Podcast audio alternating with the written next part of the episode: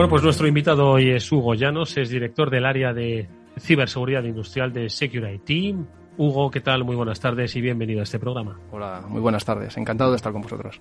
Bueno, eh, Hugo, eh, como habrás visto, nos hemos eh, aproximado un poco por encima ¿no? a lo que son los riesgos que tiene ahora mismo la industria, pero sí que me gustaría que nos pudieses contextualizar, ¿no? Cómo la industria ha pasado de tener, pues, cuatro controles de seguridad y cuatro barreras en la puerta, ¿no? No se podía uno aproximar las vallas electrificadas a todo tipo de industria, a un nuevo concepto de, ojo, que se mantiene el de la seguridad física, ese no ha desaparecido, pero ahora hay que contemplar otros escenarios, ¿no? Entonces, un poco contextualízanos cómo ha ido evolucionando el concepto de seguridad hacia la ciberseguridad en los entornos industriales. Bueno, pues eh, por desgracia, si lo, si lo tuviera que resumir en una frase, diría que tampoco es que haya evolucionado en exceso, porque hay muchas cosas por hacer ¿no? en estos entornos. Es cierto que, como ya habéis comentado, son infraestructuras, eh, sistemas que, que, inicialmente estaban diseñados para, para estar aislados, no tenían comunicaciones con otras máquinas, ni desde luego con con otros programas o con sistemas que, de gestión de, de la producción. Simplemente hacían algo, lo hacían perfectísimo, por supuesto, y, poco más, ¿no? Lo que pasa es que la, adopción de, sobre todo de, Cernet como, como, como bus de campo, eh, bueno, pues eh, ha supuesto un, cambio importante, ¿no? En la tecnología de, conectividad de estas máquinas y lo que antes no se conectaba, pues ahora sí. Y, obviamente, pues el, conectar este tipo de, elementos requiere que, la, que la infraestructura, eh, tanto de la red como de la seguridad existente, pues sea la adecuada, ¿no? Y, y lo cierto es que que, por desgracia pues no se da en muchas ocasiones. ¿no? Esa es la, la, situación actual, ¿no? Mm. el punto de partida. Venga, Pablo, Moni. Pues nada, yo darle las gracias a Hugo por, por compartir este momento con nosotros aquí y por, por traernos este acercarnos la seguridad industrial a, nosotros y a los oyentes. Y yo quería hacerle un, una pequeña pregunta que es un poco eh, ¿cuál crees que son las dos, tres cosas de ciberseguridad que más deberían centrarse cualquier administrador de una fábrica o administrador de un sistema industrial? Eh, bueno, eh, el gran, el gran problema, yo diría, si me permites dos, yo te voy a decir cinco, ¿de acuerdo? Que son, vamos a hablar de retos, ¿no? Eh, son los retos que, que generalmente se encuentran las, las empresas cuando, cuando deciden abordar un proyecto de ciberseguridad industrial, ¿no? Porque lo cierto es que todo el mundo está muy preocupado pero lo cierto también es que no se ha hecho prácticamente nada o que se está empezando a hacer. ¿no? Entonces, el gran problema que nos solemos encontrar eh, y el principal es eh, que no está muy claro qué es lo que hay, ni tan siquiera lo que está conectado. El, se hablas con responsable de mantenimiento, porque claro, son proyectos que requieren la participación de la gente de, de la gente de producción, la gente de mantenimiento, es decir, la, la gente ligada al entorno puramente. Y lo cierto es que no tienen claro, saben que hay controladores, saben que puede haber, eh, bueno, diferentes elementos, que puede haber PCs, que puede haber algún sistema de, de control, pero tampoco tienen muy claro más allá de, de la tipología de elemento que está conectado. ¿no? Entonces, eh, la, la, manida frase de es difícil ¿no? proteger algo que desconoce su existencia, pues, pues aquí es la cruda, la cruda realidad. ¿no? Luego, por otro lado, es lo que hemos dicho. Hay, claro, sistemas modernos, bueno, eh, podemos encontrarnos que han tenido ciberseguridad por diseño. Pero claro, eh, las instalaciones industriales no están pensadas para, generalmente, para que haya un reciclaje de las mismas en un periodo de tiempo de 3 a 5 años, como podemos encontrarnos con equipamiento más IT, ¿no? Son instalaciones que pueden llevar perfectamente en funcionamiento 20, 25 años y que no se van a cambiar en los 20 siguientes. ¿Por qué? Pues porque los periodos de amortización son muy largos y porque la máquina hace lo que tiene que hacer. Eh, el tema de la industria 4.0 está bien, pero todavía estamos en la industria secas, ¿no? En muchísimas empresas, con lo cual, bueno, pues, pues es complicado, ¿no? Y, y en algunos casos sí que se eh, conectan esas máquinas eh, que ni tan siquiera quizás tengan Ethernet como, como buses de campo internos para el intercambio de información desde un control una controladora, que al final es, digamos, el dispositivo, ¿no? Que dice lo que a la máquina lo que tiene que hacer físicamente, pero se instalan pasarelas que pueden, de las cuales se puede extraer determinada información de esos controladores. ¿no? Ahí ya empezamos con los problemas, porque esas pasarelas, esos conversores de medios son los empleados ¿no? para, para pasar de, por ejemplo, de un bus de campo eh, Profibus a un bus de campo Profinet, o Modbus a Modbus IP. ¿no? Entonces, bueno, eh, de alguna forma eh, hemos, se han añadido elementos adicionales que han, lo que han hecho ha sido conectar máquinas que potencialmente no eran seguras desde el diseño a, a una infraestructura de red pues que, que es un peligro en potencia. ¿no? Eh, luego dices, vale, hemos detectado, efectivamente hay que hacer cosas, ¿no? Pero ¿y cuándo paro? Eh, en una fabricación a tres turnos, cuando la fábrica, la fábrica solo se para, en determinada máquina solo se para para hacer un mantenimiento anual, pues es complicado poner en marcha determinadas acciones correctivas o de mejora. Con lo cual ya tenemos ese hándicap adicional del tiempo y de no perjudicar o no parar la producción, porque lógicamente tiene un impacto económico sobre la organización. Otro aspecto muy importante que, es un quebradero de cabeza actual es el tema de accesos de terceros. En, en entorno industrial, los accesos de los fabricantes, de, los, de las ingenierías que ponen en marcha las, máquinas son muy habituales y generalmente eh, están un poquito fuera de la ley y del orden, ¿no? de lo que puede ser accesos en remotos corporativos. Es muy frecuente abrir armarios de automatización y encontrarse con dispositivos de acceso remotos que ni tan siquiera están inventariados por la organización y están puestos por una empresa por un tercero, eh, con una tarjeta SIM, se conecta desde fuera, es decir, bueno, pues eh, un poquito un acceso indiscriminado, ¿no? que no responde al quién, cuándo, cómo y para qué, ¿no? de que debería de ser eh, la Biblia ¿no? para, para cualquier organización de quién se conecta a las redes desde, desde fuera. ¿no? Y luego, el, para nosotros, un aspecto fundamental, ¿no? es la, quién, de quién es la responsabilidad de la ciberseguridad en el entorno de planta. probablemente el de el de mantenimiento o el de producción diga que si hay cable y hay switches es de informática, ¿no? del CIO, y el del CIO dice que cuando hay cosas que se mueven es el de, es el de, producción. Y, al final, pues por uno por otro la casa se queda sin barras. Y esos son no uno ni dos, sino cinco grandes retos, y esto es el día a día. Y este es el día a día que nos encontramos. Madre mía, o sea, vaya radiografía, no sé qué pensáis, Mónica, de la que nos ha hecho Hugo. Pero vamos, o sea, Lo, de, lo de abrir el armario y encontrarse dispositivos con tarjetas SIM que te conectan con el exterior y que no sabían que estaban ahí, ya eso me ha dejado. Y bueno, ya lo del recurso humano de esto es tuyo, no es mío, está en mi competencia. ¿Qué te parece, Mónica? Sí, muy interesantes estos desafíos que nos comentabas, Hugo. Ese desconocimiento, ¿no? Sistemas antiguos que se van conectando y mezclando con los nuevos, que por supuesto no se puede parar nunca. Y esos eh, accesos de tercero, la cadena de suministro que tantas veces hemos hablado también, ¿verdad? Y esa responsabilidad compartida o, que no, o que no se quiere o no compartida, en ningún caso asumir. Y de hecho, em, estaba revisando antes eh, informes, antes hemos comentado uno y había otro informe de IBM que decía que en 2021 el sector industrial fue el que registró el mayor número de ciberataques, de hecho, a nivel global pues desbancando a otros mm, pues que normalmente históricamente habían sido más atacados como por ejemplo el de servicios financieros por ejemplo no y el caso eh, del ransomware ha sido la vía de entrada principal o el ciberataque principal con la vía de entrada del phishing, ¿no? En el caso de otros incidentes, pues en su mayoría por vulnerabilidades sin parchear, como también estábamos comentando antes en las noticias. ¿Estáis observando vosotros, Hugo, estas tendencias? ¿Cuáles dirías que son en la actualidad esos principales ataques contra los entornos industriales? Sí, sí, es, es así. Eh, el, gran problema es que, generalmente los, ataques que afectan a la infraestructura de planta eh, provienen siempre de, ataques eh, que, tienen su origen en la red IT, ¿no? en la red de gestión.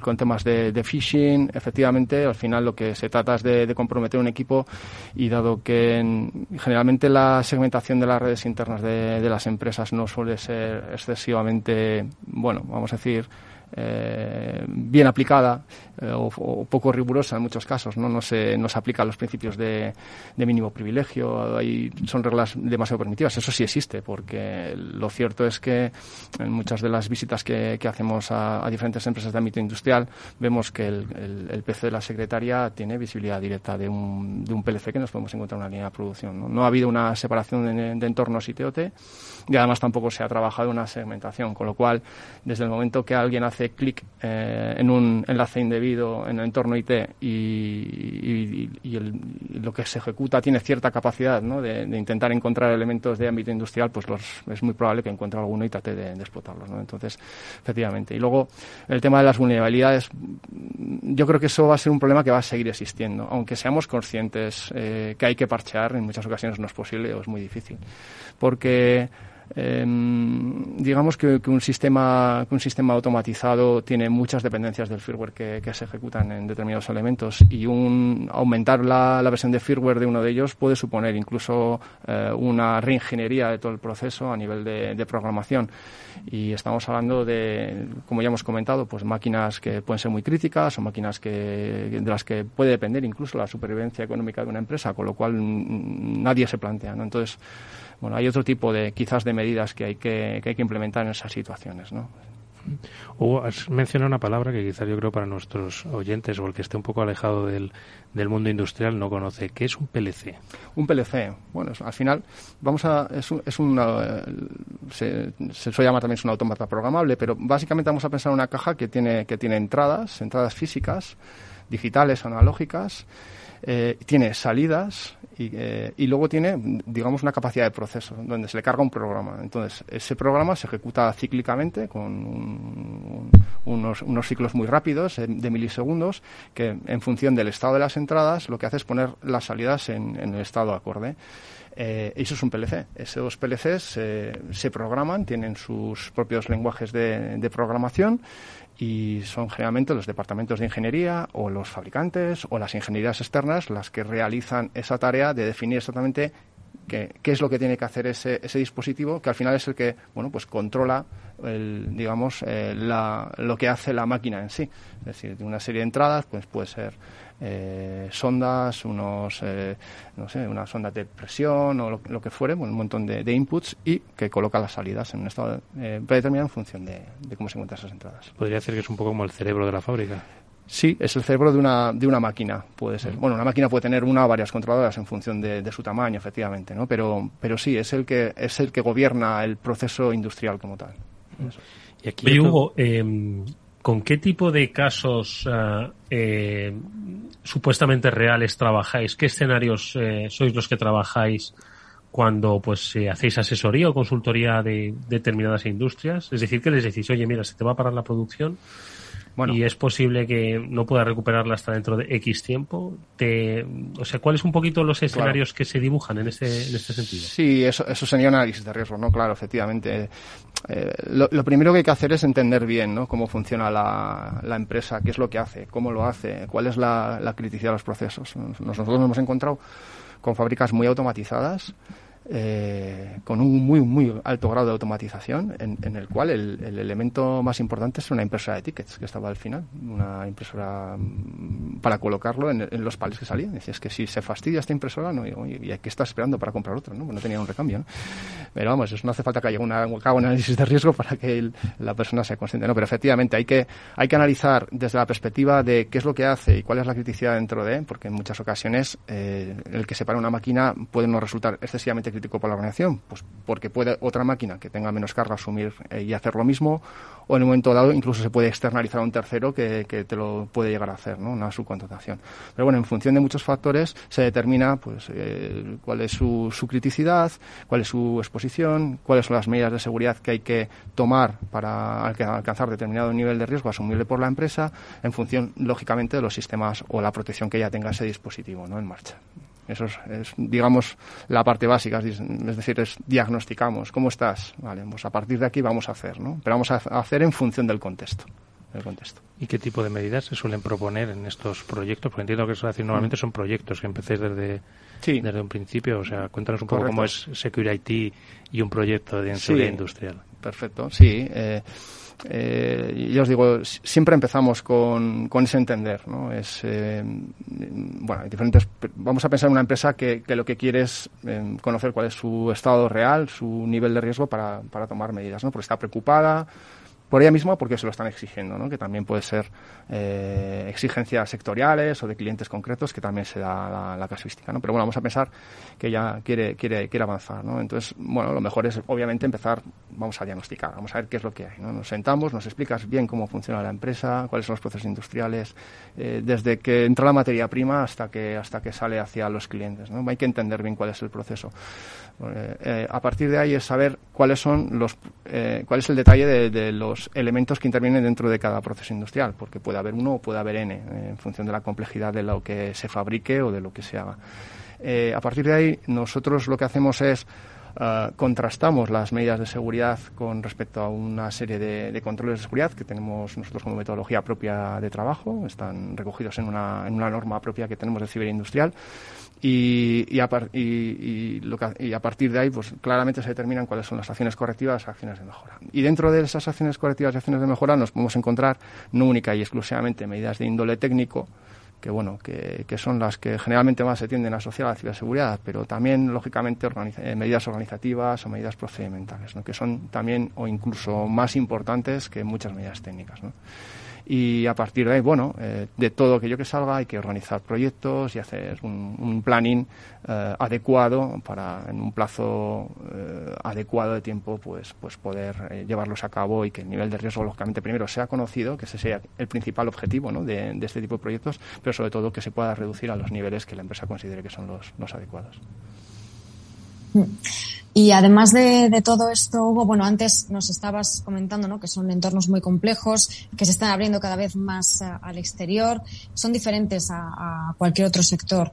Se están abriendo sobre todo a Internet, ¿no? principalmente, que es el mayor desafío y de ahí se derivan también esos retos que nos comentabas. Y esto incluye pues todos esos dispositivos IoT, en este caso IoT, ¿no? Eh, los de Internet of Things industriales, ¿Cómo se aborda todo esto, ¿no? Que imagino que, bueno, que está introduciendo pues muchos más retos y problemas estos dispositivos conectados que, bueno, que ya por sí mismos algunos son un reto también de por sí, ¿no? Sí, correcto.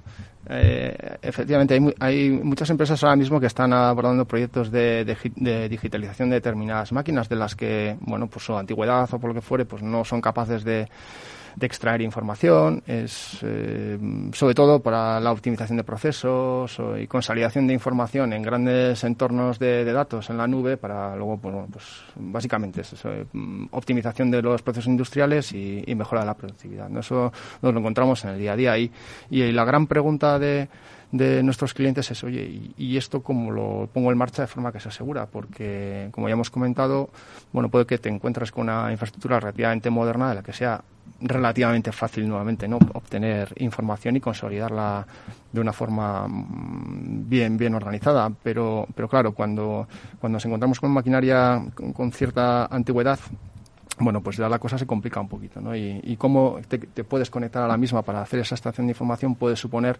que eh, ese elemento que antes no estaba expuesto en la red ahora empiece a, estarlo, ¿no? Entonces, eh, es, es, fundamental, es fundamental eh, para nosotros como primera medida y como yo creo que principio básico que, que la arquitectura de la red en la planta esté bien, bien diseñada como ya os digo, no, no es absolutamente nada habitual encontrarse con una, con una red segmentada, ni, separada, ni pero ni especialmente eh, segmentada. Con lo cual, bueno, pues nos encontramos con, con direccionamientos únicos para un mismo dominio de broadcast para, para todos los elementos que se encuentran en el entorno de planta. ¿no? Lo cual, ya de por sí, si, si no es una muy buena práctica, pues encima, si estamos metiendo un elemento que en un momento dado puede tener ¿no? Eh, una accesibilidad hacia, hacia afuera, pues, pues todavía lo complica un poquito más. Y además, si le añadimos que que, hay empresas que se dedican a este tipo de instalaciones que, además pues siguen dejando el admin admin, pues pues estamos, está el panorama un poco complicado. Al final es aplicar medidas de sentido común, es eh, disponer un buen diseño de la red, implementarlo, eso es absolutamente básico y a partir de ahí, bueno, cualquier elemento que se vaya a introducir, que esté bien controlado, que esté bien bastionado, unas medidas mínimas, eh, cambio de credenciales usuarios por defecto, deshabilitación de, puertos o protocolos no seguros para la administración de los, de los mismos, limitación de los accesos, en fin, bueno, cosas que a priori pues, son muy lógicas y de muy sentido común, pero que no nos las solemos encontrar de forma excesivamente habitual. Oye, Hugo, eh, ¿qué tal es eh, crear cultura de ciberseguridad en los entornos industriales? Hemos visto que los entornos más empresariales, más de oficina, por decirlo así, a veces cuesta. En los industriales, ¿con qué os encontráis? Nos decías antes que eh, un poco la, la cultura de, de, departamentos, ¿no? Pues muchas veces impide pues adoptar políticas comunes, ¿no? De ciberseguridad. Pero el resto de la cultura de la empresa, donde tenemos perfiles muy técnicos, muy de, muy de lineal, también tenemos perfiles operativos, perfiles directivos. ¿Cómo se gestiona eso? Por lo menos desde vuestra experiencia. Pues mira, es, es, una, es una pregunta además que tiene una respuesta para mí un poco sorprendente para alguien que no haya trabajado en este tipo de proyectos, ¿no? Porque cuando nos acercamos a, a una empresa a hacer un proyecto de ciberseguridad industrial, generalmente, generalmente, entramos de la, de la mano del CIO que es el que, bueno, al que le han llegado ¿no? el, el run run de, esto, nos pueden parar la planta, ¿no? Ahí nos, se han parado alguna cervecera importante y todo el mundo estaba asustado en ese momento. Ha escuchado pues nuestro programa, entonces dice, oye, vamos a ver, programa, efectivamente. Eh, y bueno, claro, cuando, cuando nos entrevistamos y estamos con la, con la gente de planta, lo cierto es que cuando entienden que no es que queramos hacerles la vida más complicada, sino que queremos que sigan haciendo lo mismo, pero de forma segura, generalmente se convierten en los principales sponsors del, del proyecto. Lo cierto es que eh, el entorno industrial generalmente está muy habituado a trabajar con, procedimientos, con, normas y ellos asumen, si, si, desde la perspectiva de operatividad se equilibra la balanza ¿no? entre ciberseguridad y operatividad, que para ellos no suponen un problema más. Y de hecho, si les haces ver con hechos tangibles eh, eh, que alguien con, mala leche ¿no? pueda en un momento dado hacer algún tipo de, de, parada provocada o de, o de fallo en, en, un elemento concreto, bueno, pues lo van a asumir con mucha naturalidad. Y, ya te digo, es simplemente saber eh, transmitir esa necesidad de ciberseguridad en el entorno. Tienes que hablarles en su idioma, porque, porque cuando hablamos, pues hablamos raro. Si hablamos raro los de ciberseguridad, pues, pues cuando hablamos de ciberseguridad industrial todavía hablamos un, poquito más raro, si cabe. Y, bueno, ya os digo que acaban siendo los, los sponsors del proyecto. O sea que eh, la aceptación suele ser muy favorable por su parte. Y Hugo, una, una pregunta, que esto me lo, me lo comentaba un, compañero yo cuando empezaba a trabajar.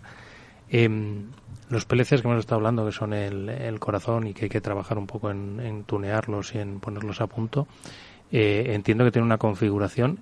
Eh, ¿Se puede hacer una copia de seguridad de esa configuración? Sí, eh, eso es otro de los grandes problemas. ¿Se hace? Ese es otro de los grandes problemas también. en ocasiones, sí. generalmente nos encontramos con dos, con dos grandes situaciones. La primera es eh, la empresa que es muy metódica en todo lo que, en todo lo que, en todas las instalaciones de las que es propietaria e incluso en los pliegos de contratación lo que hace es que bueno pues que sea pertinente que exista una copia una copia periódica en función de las actuaciones que se realicen se pueden guardar en servidores de ficheros que ya están bajo las políticas corporativas de backup etcétera. Bueno eso eh, nos, nos encontramos así en, y lo cierto es que con bastante frecuencia pero también hay otras empresas que cuando les preguntas de quién tiene una copia de seguridad en caso de que haya que volver a, hacer una carga de un programa en un PLC en un automata programable que se haya que se haya fastidiado pues te dicen que le llamo a la ingeniería y me lo resuelve.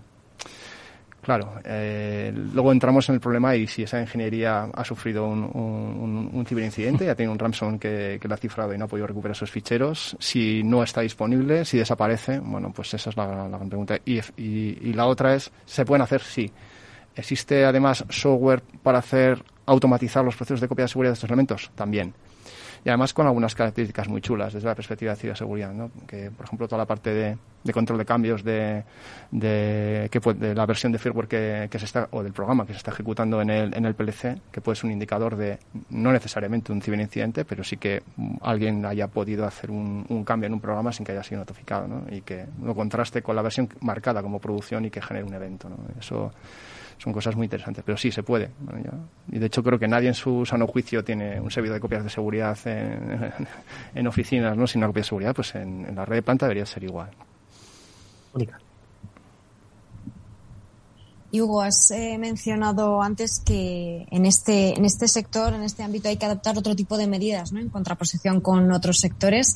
Además de esos retos concretos que nos has mencionado, ¿qué peculiaridades concretas dirías que tienen estos entornos a la hora de aplicar medidas de seguridad, de ciberseguridad y cómo se están abordando? ¿Qué tipo de medidas habría que mm. adoptar? Pues mira, te, pongo un par de ejemplos que se va a entender fácil. Por ejemplo, existen redes en las que las latencias de comunicación entre dispositivos, por ejemplo, tienen que estar por debajo de los 10 milisegundos. Entonces, meter elementos de seguridad que en un momento dado pudieran hacer algún tipo de, de análisis de, ese tráfico para mantener esas latencias, pues muchas ocasiones no, no es factible. Eh, con lo cual, pues hay veces que es que no se puede hacer nada, ¿no? Que es un, bus de campo en Profinet, ¿no? Por ejemplo, pues es, es difícil, ¿no? Eh, tocar y, y, que eso que eso vaya bien, ¿no? Porque además son unos requisitos de conectividad. Estamos hablando de redes con, con anchos de banda 100 megas, no, no, no hablamos de más tampoco. Entonces, bueno, pues tiene, tiene su, su, casuística, ¿no? Con lo cual, pues muchas veces lo que hay que hacer es aislar esos entornos de forma que, bueno, pues al menos si bien no actúas en las redes internas de determinadas máquinas, pues bueno, las entradas y salidas de la máquina hacia la red de planta, pues que estén muy, muy, muy bien bastionadas, ¿no? bien protegidas, desde, con, lógicamente con elementos cortafuegos y, y con todos los módulos de seguridad pertinentes habilitados. Eh, incluso con módulos con interpretación de protocolos industriales en capa 7, ¿no? para que si alguien desde la red de oficinas o de la red de ingeniería en un momento dado tiene que eh, interactuar directamente contra un elemento industrial, pues lo haga con las consignas específicas a nivel de, de protocolo. Y en otro caso es que no se puede hacer gran cosa con sistemas embebidos con Windows XP y Windows 7 que nos encontramos por doquier como, como sistema operativo ganador del ranking en sistemas industriales, pues como entenderéis y como buenos expertos que sí también, pues difícilmente vamos a poder hacer gran cosa. ¿no? Eh, incluso ni tan siquiera se puede instalar un, software de, protección de puesto, tampoco tendría excesiva funcionalidad, pero, pero tampoco, ¿no? porque, porque los recursos generalmente de este tipo de elementos suelen ser muy reducidos, suelen ser sistemas embebidos que están, por ejemplo, como controles de, en máquina herramienta, en una fresadora, etcétera, ¿no? Que le cargas una receta y, y no hace mucho más, ¿no? Entonces es complicado. Entonces ahí, bueno, pues nuevamente eh, proteger la entrada de la máquina es fundamental, eh, procedimentar bien, porque luego está, hay otra, ¿no? no, si mi máquina no está conectada a la red, y digo, ¿y cómo cargas la receta en la máquina? Digo, bueno, pues cojo un pendrive que tengo aquí de, mi ordenador, voy a la máquina, lo cargo y, bueno, de forma directa igual no está, ¿no? Pero indirecta igual un poquito sí, ¿no? Entonces, ahí también la parte de procedimiento, de, de gestionar bien el intercambio de información, en fin, pero básicamente con medidas más preventivas y no tanto de actuación en el propio endpoint, que, que en muchas ocasiones por la casuística de los propios elementos, pues es imposible actuar sobre los mismos. Oye, Hugo, nos queda tiempo para una última y breve pregunta y es, eh, parece que estamos esperando el tsunami, pero no acaba de llegar. Seguro que se han producido algunos incidentes, obviamente, no sé si mayores o menores, pero que no han trascendido a la opinión pública digo en nuestro país. ¿no? Entonces, eh, está, es que está por llegar esa oleada de ataques a la industria, es que se está produciendo, pero hay buenos expertos, como es vuestro caso, podéis protegerlos. Eh, no hemos visto todavía ni la punta del iceberg de lo que puede llegar si esto sigue así. ¿Cuál es un poco tu escenario de, de preocupación? Sí, pues yo creo que por desgracia, bueno, incidentes se están produciendo. ¿eh? De hecho, los que han salido a la luz pública y han sido publicados han sido unos cuantos durante este último año, año y medio. Eh, y, bueno, en alguna en algún caso, pues pues eh, ha acabado con ERTES y ha acabado con, con unos impactos económicos brutales ¿no? en, las, en las empresas, pues porque bien no han podido recuperar los datos, bien bueno porque porque no han podido recuperar la, la actividad en un periodo de tiempo que, que la, que la empresa lo considera razonable y en fin, bueno. Y yo creo que está todo, todo por llegar, ¿no? Por fortuna y de momento lo que sufrimos son ataques indiscriminados que acaban teniendo, quizás como acaban impactando en equipos más de mm, propósito general en redes industriales, pero también se dan los casos de ataques dirigidos, lógicamente eso ya es más complicado de parar, ¿no? Pero, pero yo creo que, llegará y cuando los malos se den cuenta que, que parar una máquina o que no produzca bien es, es, un filón, pues, pues por desgracia mm, se lo estamos poniendo un poquito fácil, ¿no? Y lo que hay que empezar a hacer es diagnostica, piensa cómo estás y a partir de ahí, bueno, actúa y, porque curar es más, es muchísimo más caro que prevenir. Efectivamente. Mirad lo que ha dicho nuestro invitado Hugo Llanos, director del área de ciberseguridad industrial de Security. ERTES que se han producido como consecuencia de ataques que no han podido recuperar la actividad, los datos y han tenido que prescindir de personas. Al final acaba ahí afectando. Pablo, reflexión final, 30 segundos. Pues, eh, pues un mundo apasionante el tema de la seguridad industrial que, tiene mucho por hacer y además muy importante para cualquier economía y que depende, dependemos todos de, que estén bien protegidos los sistemas industriales. Moni, ¿la tuya? Pues yo creo que como bien nos decía Hugo, es muy importante la visibilidad y yo creo que eso es lo que se ha hecho hoy, lo que ha hecho hoy en, en, en este rato, contarnos esos retos, esas problemáticas para poder actuar sobre ellos. Hugo Llanos, te agradecemos mucho que hayas estado en este Cyber After Work. Esperamos verte pronto por él de nuevo. Muchas, gracias a vosotros. Y Pablo, Mónica, gracias como siempre amigos eh, por vuestra interesantísima, como siempre, eh, simpatía a la hora de compartir el conocimiento de ciberseguridad. Gracias amigos, nos vemos la próxima. A ti siempre. A ti Edu, hasta el próximo lunes. Saludos de Néstor Betancor que gestionó técnicamente el programa. Os saludo Eduardo Castillo. Hasta mañana.